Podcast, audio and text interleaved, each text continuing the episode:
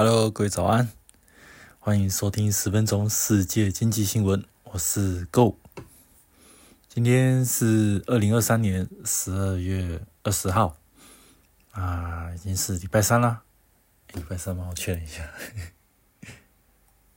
对，礼拜三。那今天就跟大家讲一讲日本。那我们知道嘛，就是昨天日本呢刚开完这个利率会议嘛。那今天就是主要是讲这个的话题。那我们先讲一下今天的标题：日本央行维持负利率啊，还有货币的宽松政策。二零二四年真的会升息吗？OK。那昨天这个日本央行就开完这个今年最后一次这个货币的政策会议啦。那这一次的会议呢，就是个央行的决策官员呢，他们以九比零的这个压倒性的这个票数呢通过，那继续啊维持现在目前的这个大规模的这个货币的宽松政策。那同时呢，把这个日本的这个基本利率呢，依然是维持在这个负的百分之零点一，继续这个负利负利率的这个措施，同时。那也是继续维持这个日本国债的这个持利率、直利率的曲线控制，也就是我们俗称的 YCC。那目标呢，就是希望把这个日本的这个国债十年期的这个国债的直利率上限呢，啊，控制在接近是零趴了。但是它有一个上下的一个浮动值，以一趴为，以一个上下百分之一的这个部分的这个浮动区间呢，来作为一个弹性的一个标准嘛。那为了就是把这个，因为你想现在目前多数的环境大家都是属于是看空日本国债嘛，所以这个利率只会往上不会往下嘛。那为了要压低这个日本那个殖利率，不要让它攀升的结果呢，那日本的这央行呢，它就一直一直以来持续的一直在做购买日本国债的一个这个行为。那也就是说，它就是不断的印钞嘛。那不断的购，因为。因为不断的购买这个日本的国债，导致这个价格它就一直属于属于相当非常高位的一个情况嘛。那将价格一上升呢，利率就会跟着下降，所以这个部分它就一直就是借由这个控制的这个效果呢，来压低这个日本的国债的这个殖利率。那接下来呢，它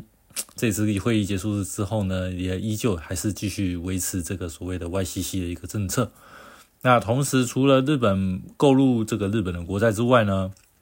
日本央行呢也会继续购买这个日本股市的 ETF。那原本之前是还有在买一些所谓的呃不动产抵押证券、抵押贷款那个所谓那什么绿值吗？对这个部分的话，因为其实它这个具有一定的风险，所以这个部分它这个购买量呢就相对的，及比起呃。年初那时候的这个购买量，其实在已经主要是在做逐步的一个下滑的部分了。那接下来就是一般我们会我们就来到重点了嘛。那接下来市场就是传言，就是说日本央行很有可能在明年的部分会开始取消负利率的政策，开始做升息的动作。那这个重点呢，其实就到这个会议的这个最后这个声明文这最后面嘛，就是关于这个。前瞻性的指引，因为这个前瞻性指引会关系着未来，呃，可能是明年或者是几个月后的这个日本央行的一个所谓的一个政策的一个，嗯，你说是一个意向吗？或者是一个他们未来一个预估的一个情况？那这个前瞻性的指引呢，很可惜的，它依然是继续维持这个宽松的立场，它并没有说进一步的说，哎，好像转有。呃，转向紧缩的这个情况发生，那甚至在呃在记者会上呢，他们就是另外还说到说，啊有必要的话呢，将会毫不犹豫的再采取更额外的这个宽松的措施。所以个人想起来，现在目前就是日本央行就是摆病的，就是要割到底嘛，对，跟其他的国家不太一样，就是。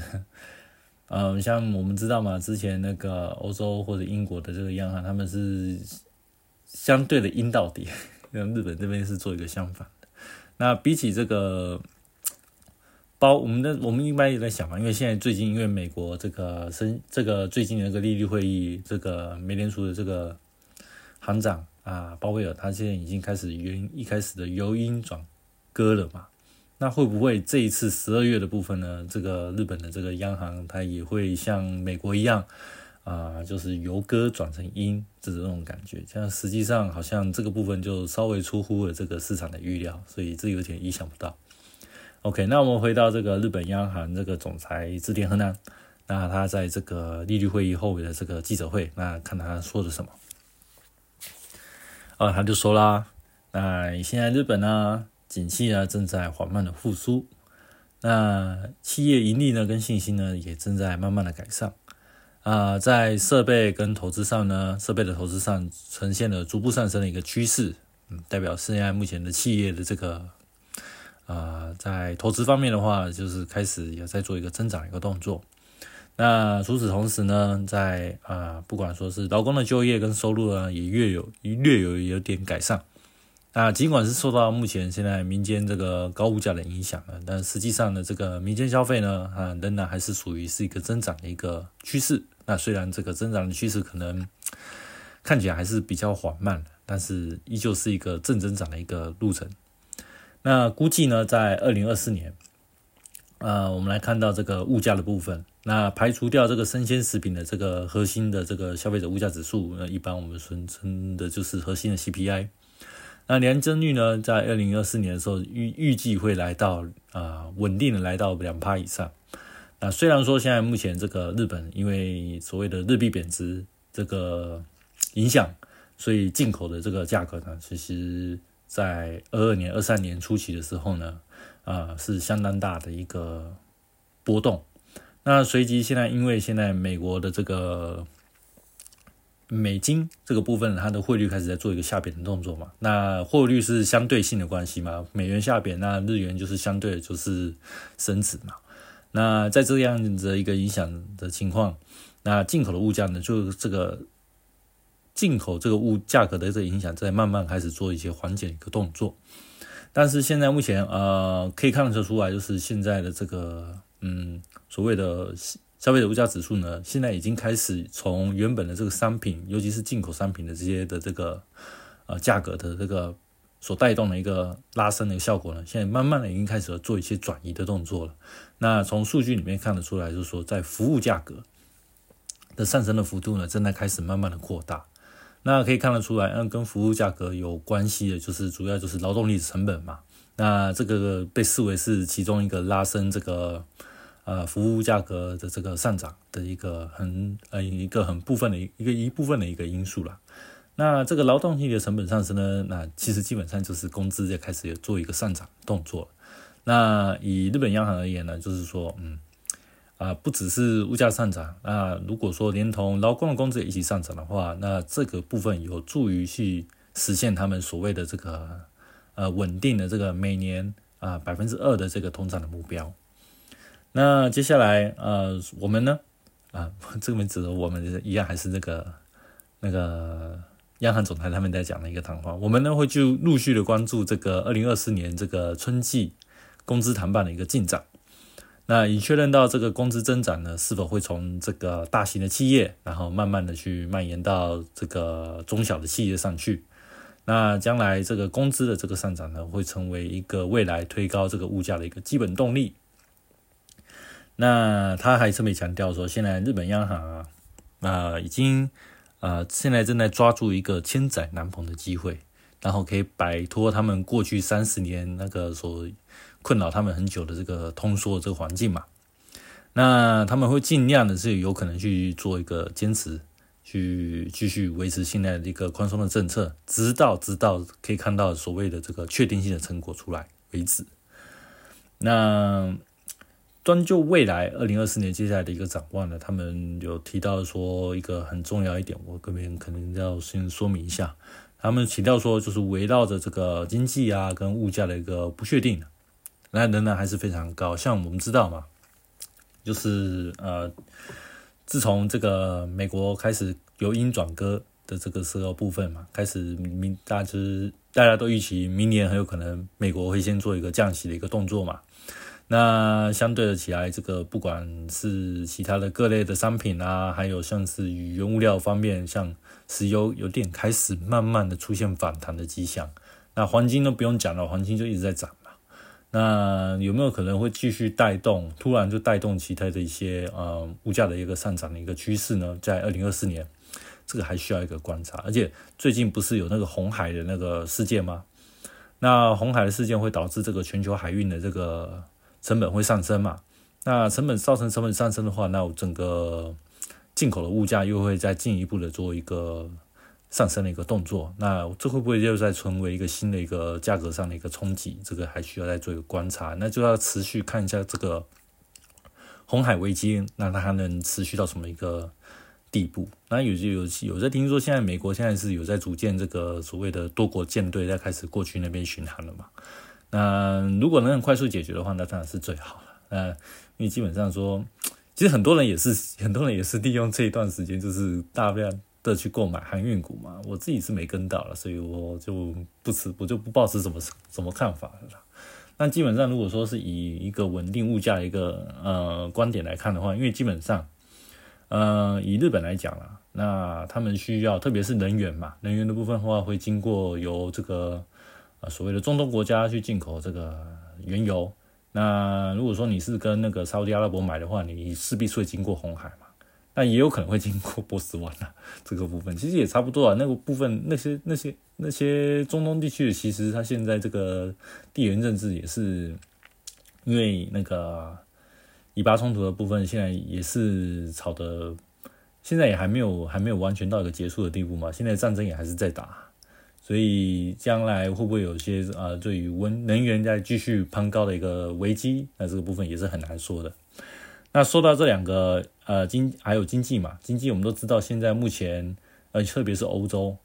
欧洲的部分有人就就已经是做一个预期，说明年二四年的话，欧洲是估计是。大极大的几率会进入到那个经济衰退嘛？美国的部分至少可能还算是比较有点低空飞过，那欧洲基本上是已经整个就很惨。然后另外呃，日本的隔壁中国嘛，中国就是已经开始就是其实它已经在衰退了，它已经衰退很久了。那二四年估计应该也是不会有什么有任何改善的一个情况了出来了，最多就嗯。就顶多就跟二三年这样做一个持平的一个感觉，最多就多的是这样。那你看这个，光是以日本一个出口国来讲的话，虽然美国的情况看起来是还是算是啊经济来讲说还算是非常强劲，可是就以欧洲，如果说日本的一些所谓的啊商品啊，或者是要如果外销出去到欧洲去或到中国去的话，这个部分的话需求的。急速的减退，那会不会造成有些这个外销的这个啊出口量会做一个下减的一个动作？那这要再慢慢的观察所谓的未来呃日本在关于对外贸易的这个贸易战的这个数据，那再观察个几个月再看看看。